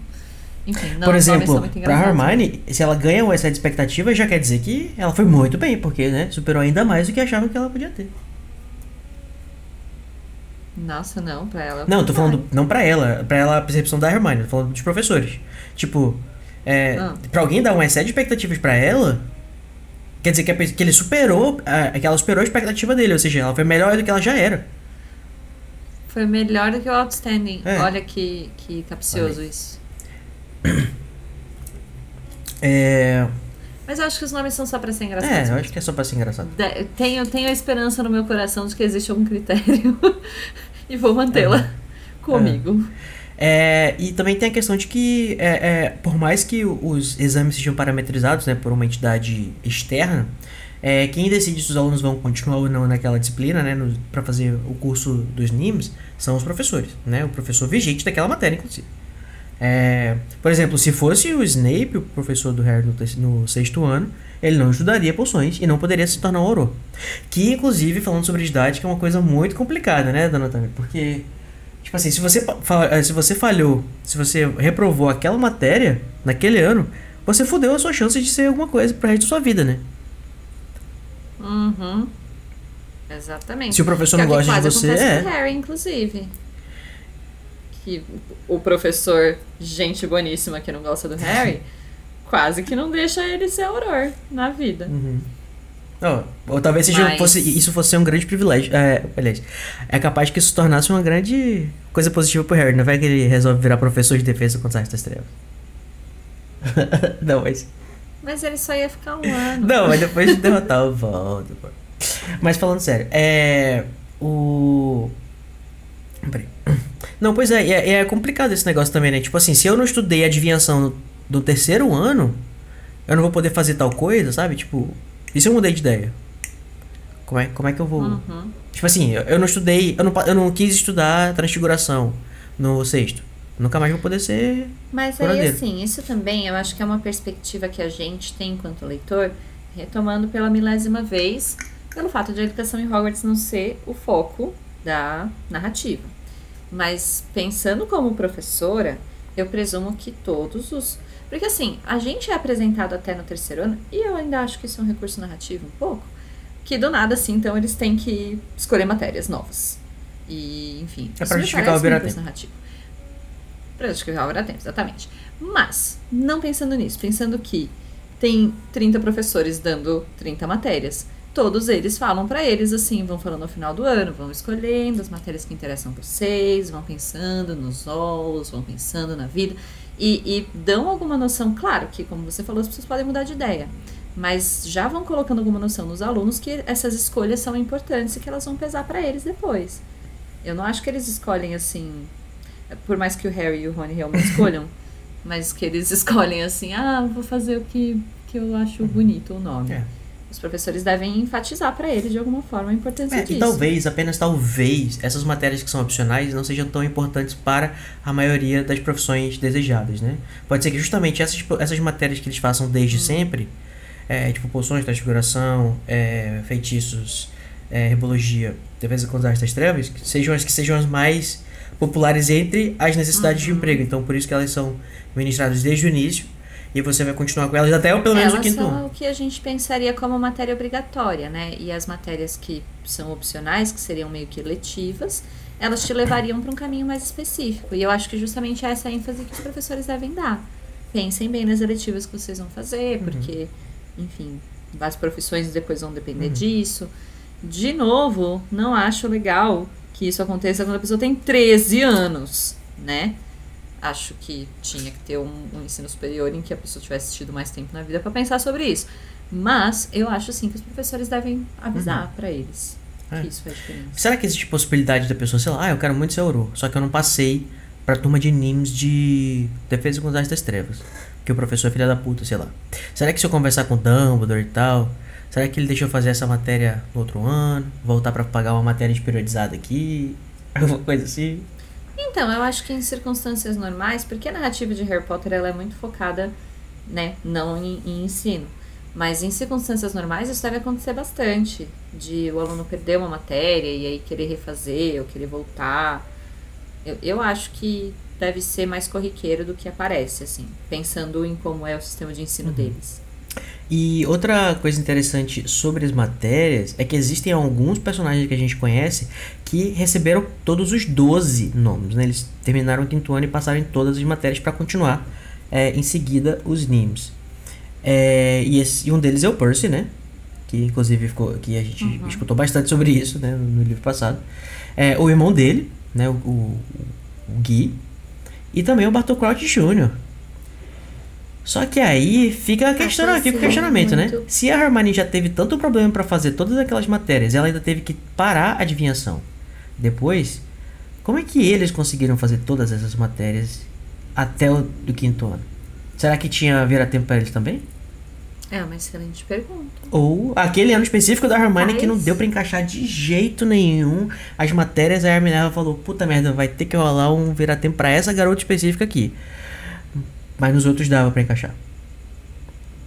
Assim, quando, quando a grade é montada. Tá.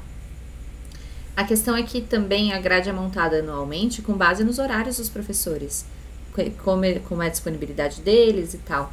Então, às vezes, naquele ano exatamente tinha algum conflito e precisou do vira-tempo. Mas também tem a hipótese de outros alunos terem usado vira-tempo antes. E só não é muito relevante para a narrativa que seja mencionado. Não sei.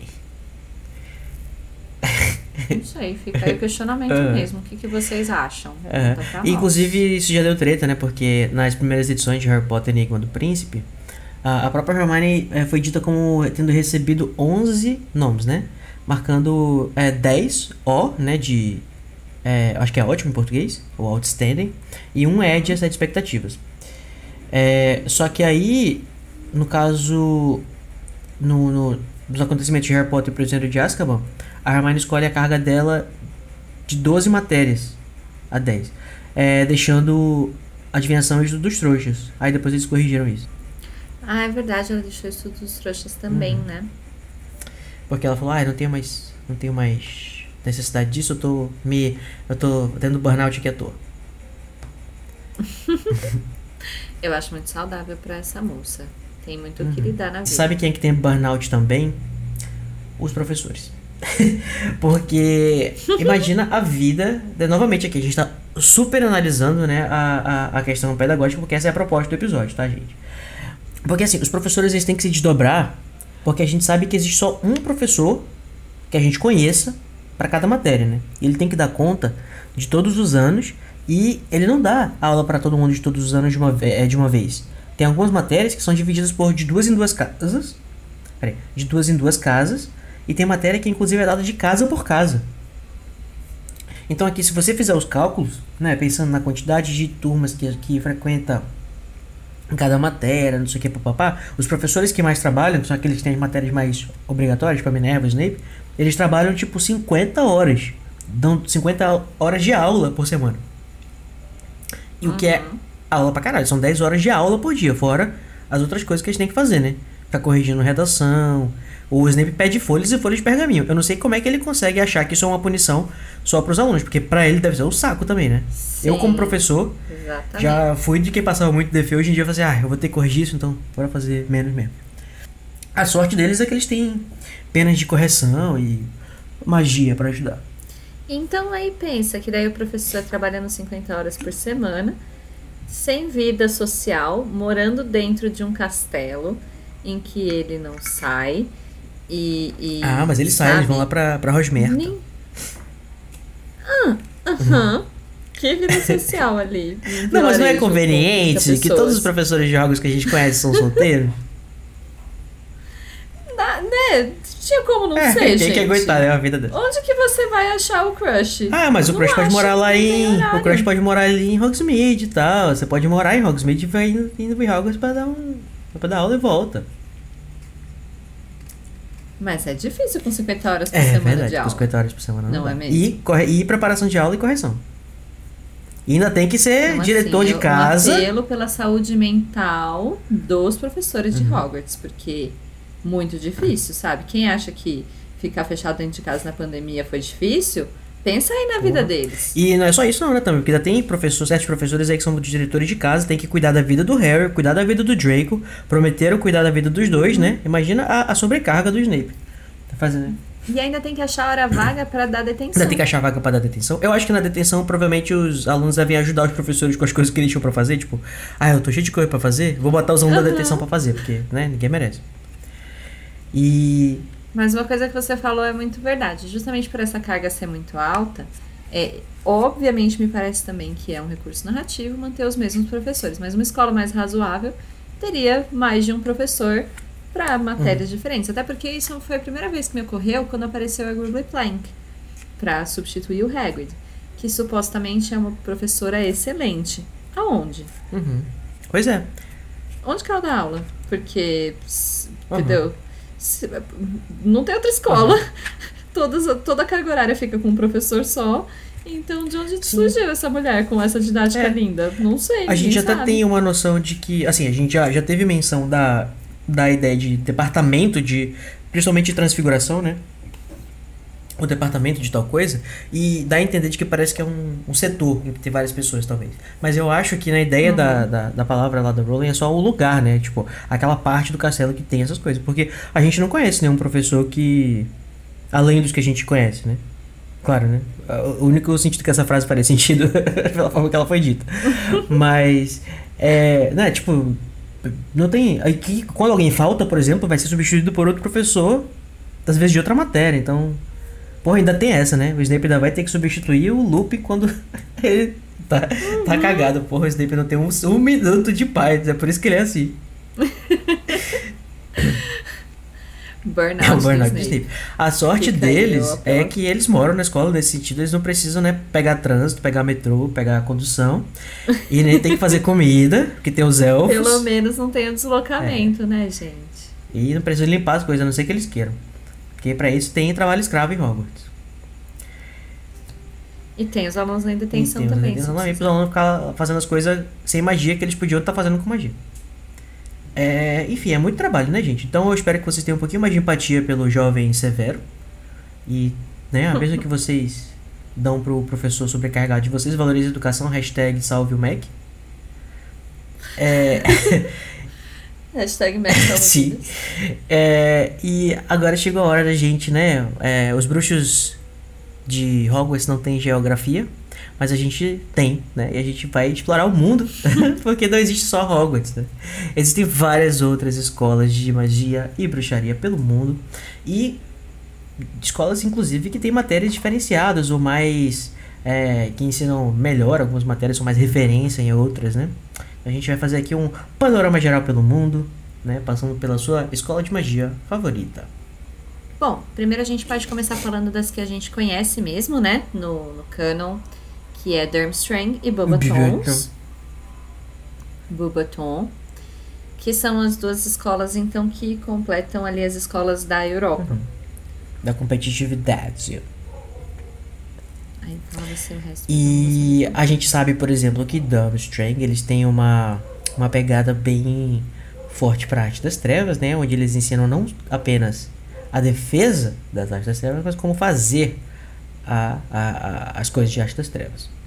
O que parece ser um pouco. É, onde que eles praticam? Eles praticam nos alunos, né? Onde é que eles pegam. É, mas aí isso é dito é, nesse livro mesmo que a gente acabou de passar em, em Cálice de Fogo. Mas aí temos Bartozinho fazendo eles fazerem as maldições imperdoáveis também, né? Então, assim. É. Tá muito distante. Não, mas é, eu acho que, assim, ao passo de que, é, é, assim, na- é, embora em Hogwarts o, o, o pastor vai, vai fazer na sala o feitiço, eu, como até falei no episódio, eu acho que pode ser que isso aconteça, inclusive, com outros professores, porque, tipo, ele tá mostrando pra eles a coisa, sabe? Ou, ou, ou mostrando pra eles se defenderem. Então, mas, eu é acho que, que... o Draco fala de um jeito como se não, eles aprendem a fazer. É, no caso não vai ser- É da mesma forma que o Bartorzinho fez, que é uma forma de você executar pra entender como funciona, e não necessariamente ensinar assim, É. vamos torturar a Isso. pessoa. Tipo, eu acho que sabe? Durmstrang, ao invés de ele tentar fazer império nos alunos para os alunos resistirem, eles, eles fazem os alunos praticarem império nos outros, sabe? Então, isso é o que o Draco dá a entender. Uhum. Mas é isso que eu fico na dúvida. Entende? Se realmente é assim ou se é É, uma. uma, superb uma superbole. Ou se é uma hipérbole do, do Draco. É, uma percepção que ele tem, às vezes que ele ouviu do pai ou ouviu de outras pessoas que também não foram pra lá. E, enfim, acha que é assim, mas às vezes é muito mais próximo do que foi feito em Hogwarts, da forma como a gente viu, do que de fato ensinar a torturar as pessoas. Uhum. Assim. Ah. É. Então. E eles também aprendem magia marcial, que você estava Uhum. falando, né? Que que seria, é? eu imagino que duelos, né? Duelos marcial. mágicos e talvez eles aprendam condicionamento físico pra poder correr, saltar, é, se jogar pelas coisas e usar a varinha pra amortecer, coisas assim. É tipo um parkour do Isso. mundo mágico, assim. Fazer, pra Parkour. fazer aquelas, aquelas acrobacias lá sem sentido do, do filme. que o cara chega fazendo. fazendo estrelinha do Hogwarts. Batendo bastão. Aí eu gosto daquela música também. Eu só de falar que eu tô escutando. Eu gosto muito das músicas do, do, do quarto filme. Puta que pariu. Eu tô ouvindo ela aqui na minha cabeça é bem boa mesmo. Com as batidas do, do bastão na, no chão. Aquela coreografia Aham. toda, né? Assim, acho, acho É, tem até um mesmo. break dance, um negócio. Negócios. Quando o filme acerta, temos que avisar. Aham. O. E. Bom, e aí a gente tem algumas. A, a gente presume mesmo algumas matérias, né? Que a gente sabe que eles têm diferentes nas outras escolas, mas não sabe se eles têm as mesmas matérias É, que tem né? em Hogwarts. Então, além dessas, pode ter as que os alunos têm, ou eles podem não ter alguma matéria lá Uhum. também. É, como o Dumbstrong fica num lugar indeterminado, que eu acho. E assim, por exemplo, o, o Krum, ele é búlgaro, né? E eles falam idioma lá. É, e o, o Karkaroff, tudo indica que pode ter vindo da Rússia. Não tô dizendo que Hogwarts não tem gente de vários lugares, mas eu acho que. É, eu não sei se eles devem ter um idioma específico pra falar lá em Dumbstrong. Então pode ser que eles aprendam línguas ou aprendam alemão na escola, alguma coisa assim, sabe? Ou russo, ou qualquer que seja a língua que é falada na escola. Porque isso é uma coisa complicada, né? Porque em Hogwarts todo mundo fala inglês. Mas e nos lugares, na- nas escolas Uhum. que tem gente de vários lugares e tem uma, um idioma específico, para todo mundo que só vai estudar lá se souber falar? É, essa é uma, é uma crítica que precisa ser feita às escolas que foram apresentadas recentemente pra gente. Generalizado, mundo, né? Que realmente demonstram que não existe geografia em Hogwarts. Rowling acho que não estudou. É, por exemplo, Castelo Bruxo. tipo, aqui a gente tem. Tudo bem, na América Latina a gente fala português, espanhol, com as línguas principais maiores, com mais gente falando. Mas assim, se a gente pensar que a escola amazônica deve ter uma população indígena grande, eu imagino que seja o ponto, né? Talvez de ela ser na Amazônia. as populações indígenas têm dezenas, centenas de, de, de dialetos e línguas, né? Como é que qual que será a língua falada em Castelo Bruxo? Português, espanhol, é, uma uma versão, É, será que Castelo Bruxo também foi colonizado? pelo visto sim, pelo nome, né? No meu headcanon, a Que é o nome mais É. criativo. É, ela tem o mesmo nome que todas as escolas de magia dos outros lugares que que é a tradução do nome pra alguma coisa mágica, né? Castelo mágico, lugar da magia, alguma coisa assim. Todos os lugares, exceto Bobaton e, e Durmstrang, que tem um nome mais elaborado, significa basicamente isso. Mahotokoro significa isso, Code of Storage também significa isso, o, Agadu também, é tipo um lugar mágico. É, mas eu, é, no meu headcanon, né? Eu sei que não é o caso, mas eu quero acreditar aí, foda-se. A palavra castelo bruxo foi uma forma como os portugueses escutavam e como fazia sentido a, o nome da escola, sabe? Que era uma, uma- um nome diferente. E eles meio que adaptaram pra soar assim. Sei lá, a palavra K significa uma coisa, aí Té, entendeu? Significa uma, uma coisa meio indígena. Ah, mas não faz sentido algum. Porque Castelo Bruxo é claramente de origem latina. Não, né? sim, mas aí pode ter sido uma. Uma, sabe, uma barbarização do nome, assim, tipo, ah, isso é legal, tipo, que coincidência. Mas não é, né? É só uma. Eu gosto de pensar assim porque eu, eu gosto de me iludir. Pode guardar o seu headcanon aí, eu não vou aderi-lo. acho que tem cara de colonização mesmo. Inclusive, eu acho interessante pensar nessa ideia da colonização, Aham. sabe? Porque aí pen- eu acho que o que a Rowling pensa, né? Ah, é no meio da Amazônia, porque daí a magia que teria desses povos, é, como, como direi, diferenciados que vivem Esse povo animado. Esse povo, né, que vive ali aldeado e tal. É. Vou E colocar uma. Pensando uma, um- vou que colocar um que templo asteca no meio da proposta dela, Amazônia. Pode ser também, né? Porque assim, no mundo real, no mundo trouxa, né? Se é que esse é o mundo real, eu espero, inclusive, que não seja. É, lá, né, no século XVIII, teve um cara chamado Marquês de Pombal, que a gente estuda aqui na disciplina de, de é, História do Amazonas, que era o responsável aqui da região. Pra quem não sabe, eu falo diretamente de Castelo Bruxo, né, aqui na Amazônia. É, é, é, tinha uma determinação que todas as, as a- todos os nomes todos os lugares, né, por, por influência da, da colonização, da igreja católica e tal, que tava é, bombando na época, tudo teria que ser nomes da língua portuguesa e a maioria das coisas tinha que ser, inclusive, nomes católicos. Inclusive, o nome de Manaus, né, que é um nome indígena, vem da tribo Manaus, Manaus, já foi, né, um nome de santos, inclusive. Já foi é, cidade da Barra de São não sei o que lá. Eu não lembro mais. Mas é. Tipo, tudo foi mudado de nome e hoje em dia a gente já tá trazendo de volta os nomes é, indígenas. Inclusive, tipo assim, é, é muito estranho pra mim, que moro aqui na Amazônia. A maioria das coisas tem tudo nome de branco. Sendo que você vai em São Paulo e todas as cidades e os lugares em São Paulo tem nome indígena.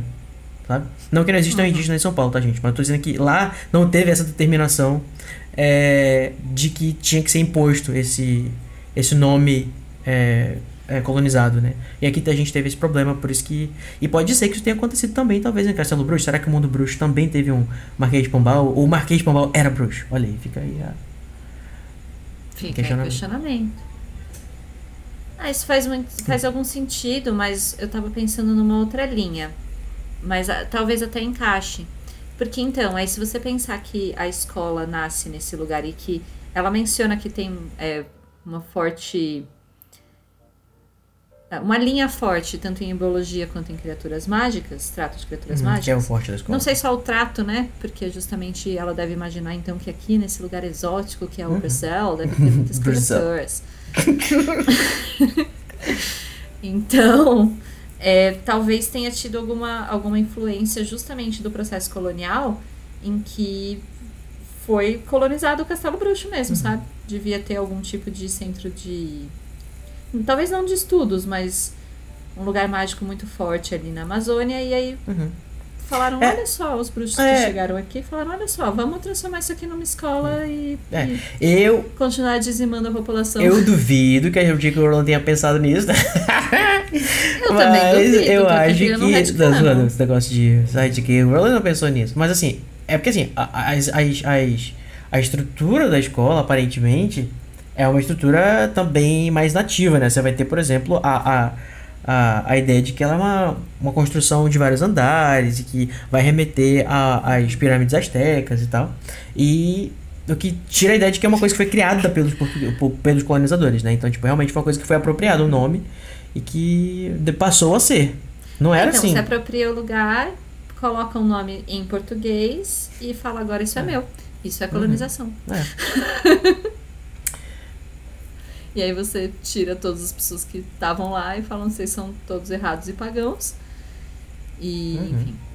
Eu, eu imagino que Castelo Bruxo tenha tido esse processo. Mas de toda forma, pensando em como a escola funciona, eu acho que de fato seria um problema muito grave a questão Uhum.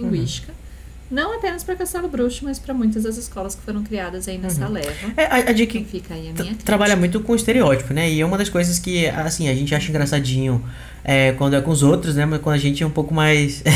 Porque, tipo, Uhum. porra, sério, herbologia e trata as criaturas mágicas, J.K. Rowling. Tipo, dá pra ser mais clichê do que isso? Really? É, Exatamente. mas faz sentido, né? Na Amazônia tem bicho, tem, tem planta, é isso aí, né? Porque para eles o Brasil é, né, um- uma grande selva. Então, E a gente tem outras escolas também que eu acho que tem uma das mais legais, que tem uma. É uma. Aqui novamente, eu acho legal porque não é comigo. Mas é, a- eu, eu, acho, eu acho muito interessante a mitologia de, que é tudo ao redor da escola da África, né? Que aparentemente é a única escola da África. E, tipo, isso já é uma Uhum. coisa bem. E aí sim temos um problema linguístico muito Aham. grave. que a gente vai ter a, a, a escola de Ouagadougou, que tem ênfase nas matérias, nas disciplinas de astronomia, de transfiguração, alquimia e também magia sem varinha. Que, é a, que tem mais detalhes assim sobre como que é diferente a, a, a manipulação da magia com eles, né? Imagina, uma. Isso daria a entender que a maioria da África, os bruxos da África, não utilizam varinha, não são. É, não tem a necessidade da varinha. Uhum. E a gente pode falar mais especificamente sobre É, as escolas, né, em um momento alguma específico. coisa relacionada a, a uma, uma cultura mais, vamos dizer, raiz, né? Então, Uhum. assim, É, porque é, uma coisa relacionada também é, ao pelo que eu me lembro, a, va- a varinha, o, o item todo. varinha, a, a instituição varinha, ela foi uma coisa inventada na Europa, né, de acordo com a história da, da, do mundo bruxo. Aí foi se expandindo pelo mundo e tal, tipo, Uhum. foi para os Estados Unidos porque, né, a, Isolde, não sei o que, papapá, e depois para outros lugares, mas não chegou na África. Nesse ponto, o europeu não, não chegou na África. Mas.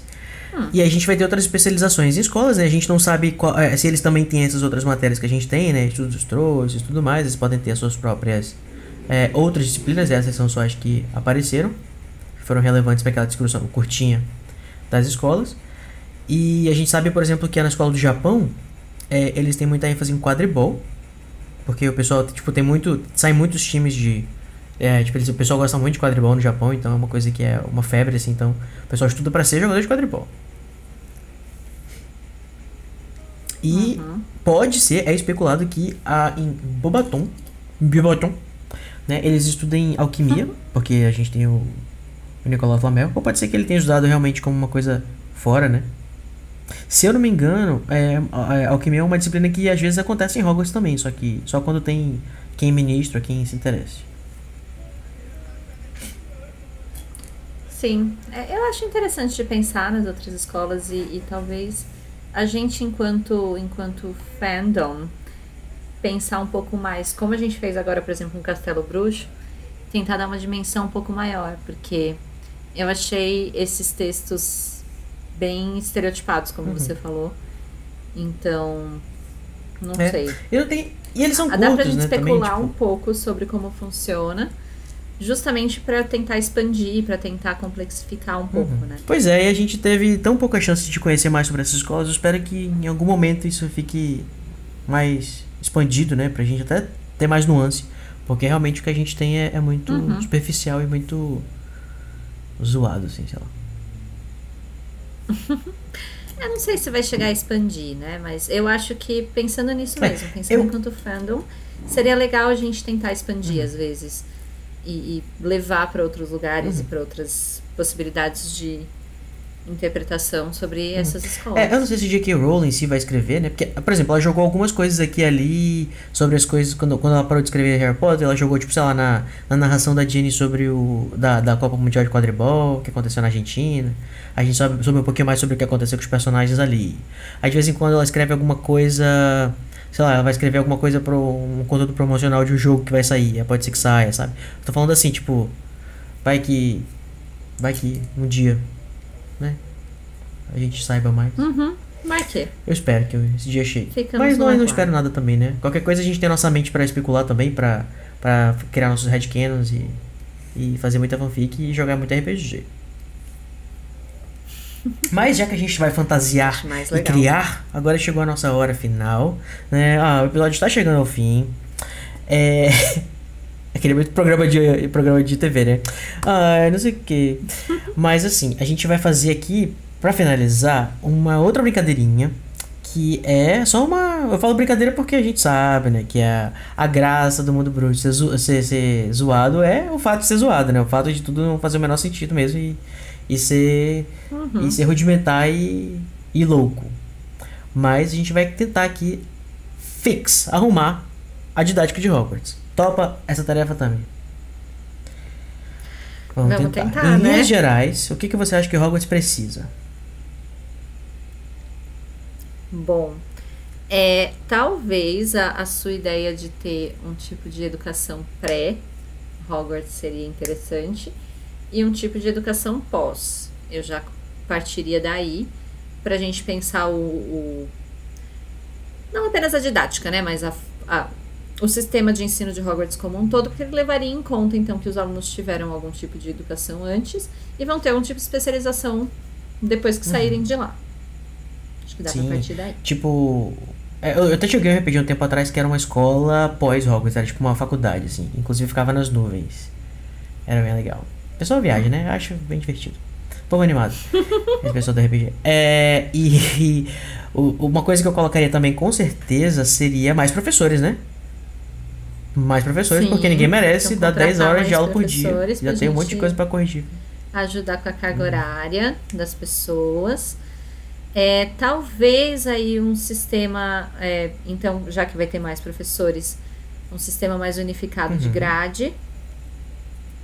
Para que, então, tenha uma grade curricular. Mas ainda deixando de vez em quando uma coisinha tenham- sair, né? Assim, da. Ah, apareceu um bicho papão aqui, um bora lá, apareceu um. Ah, sim, mas isso continua sendo critério Uhum. do professor, né? Como ele vai conduzir a- essa grade ao longo do ano, ele vai continuar podendo Uhum. conduzir. Mas assim, né? Não vai dar para um professor dar unicórnios e o outro explosivinhos. É, por quatro, cinco meses. É. Tá tendo os dois dando a mesma coisa. Não, eu não fico nem irritado que o Harry deu explosivos, eu só não consigo aceitar o ódio do que foi o ano inteiro essa porra. Será que foi pra todos, gente, será que foi pra todos os, os- os anos? Que aí?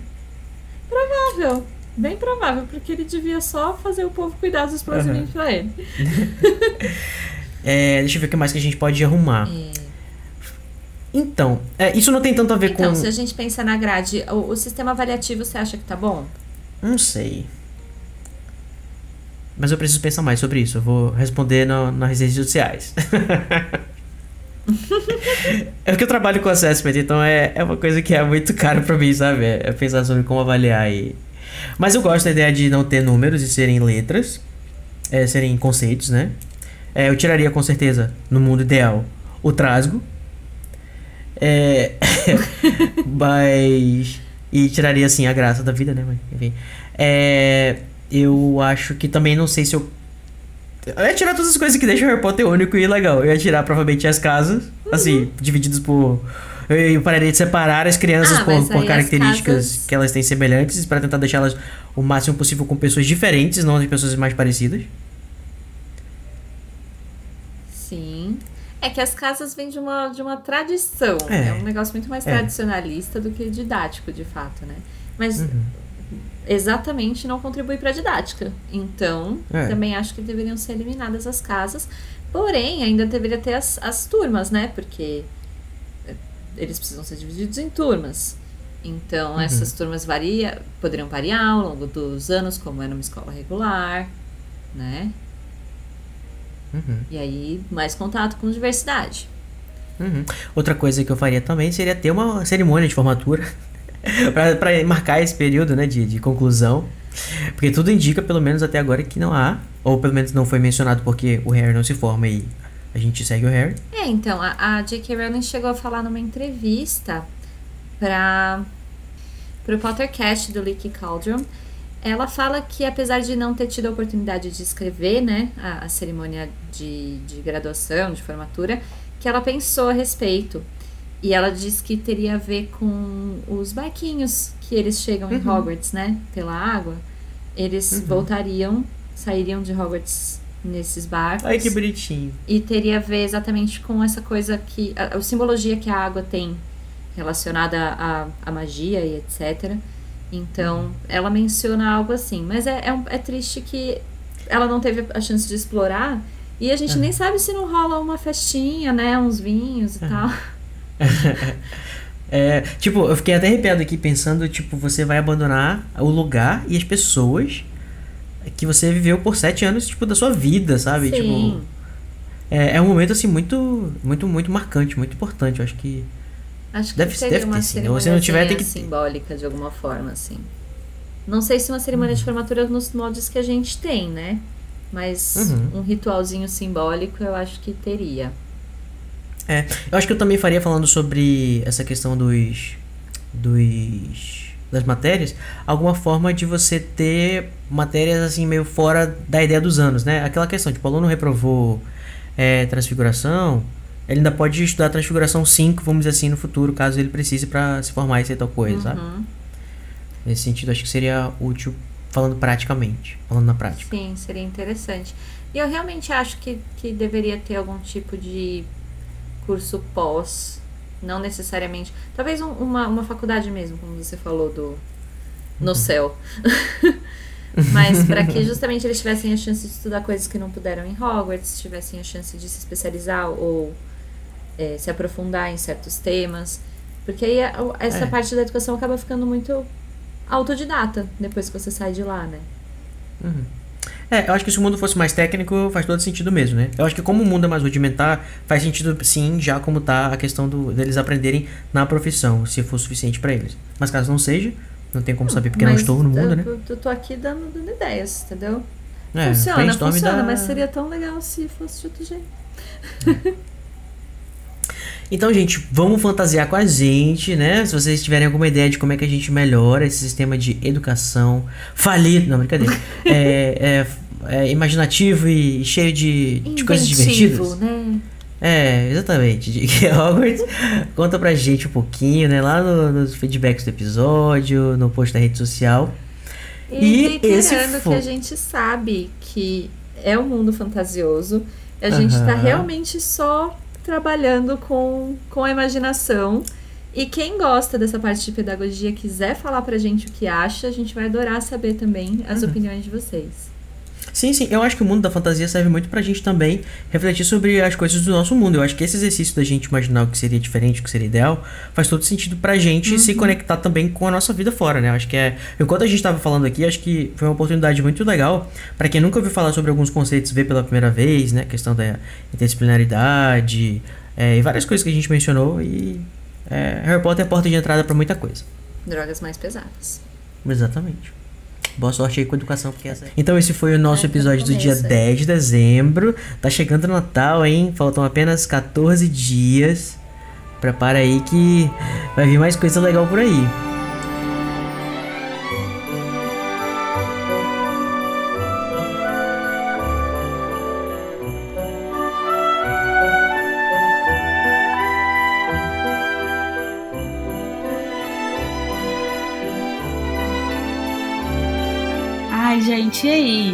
Isso, né? Que episódio, né? Olha, eu Que aprendi muito nesse episódio. Episódio maravilhoso. Uhum. Muito didático. Uhum. Como é bom ter amigos professores, né? Eu. Inteligentes, né? É. Importante também. Inteligentíssimos, perfeitos. Intelligent, que é o caso do Cody. É verdade.